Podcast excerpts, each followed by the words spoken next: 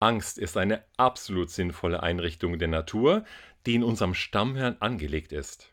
Bei Gefahr wird unter anderem Adrenalin ausgeschüttet, das heißt volle Energie in die Muskulatur für Kampf oder Flucht. Nachteil: Energie wird aus dem Gehirn abgezogen, daher kann man in Angst und Stress kaum denken. Eine dritte Option ist das Todstellen. Vor Jahrtausenden alles sinnvolle Reaktionen. Begegnete einem zum Beispiel ein wildes Tier, konnte man es bekämpfen oder fliehen oder sich durch Bewegungslosigkeit aus der Aufmerksamkeit dieses Tieres herausnehmen.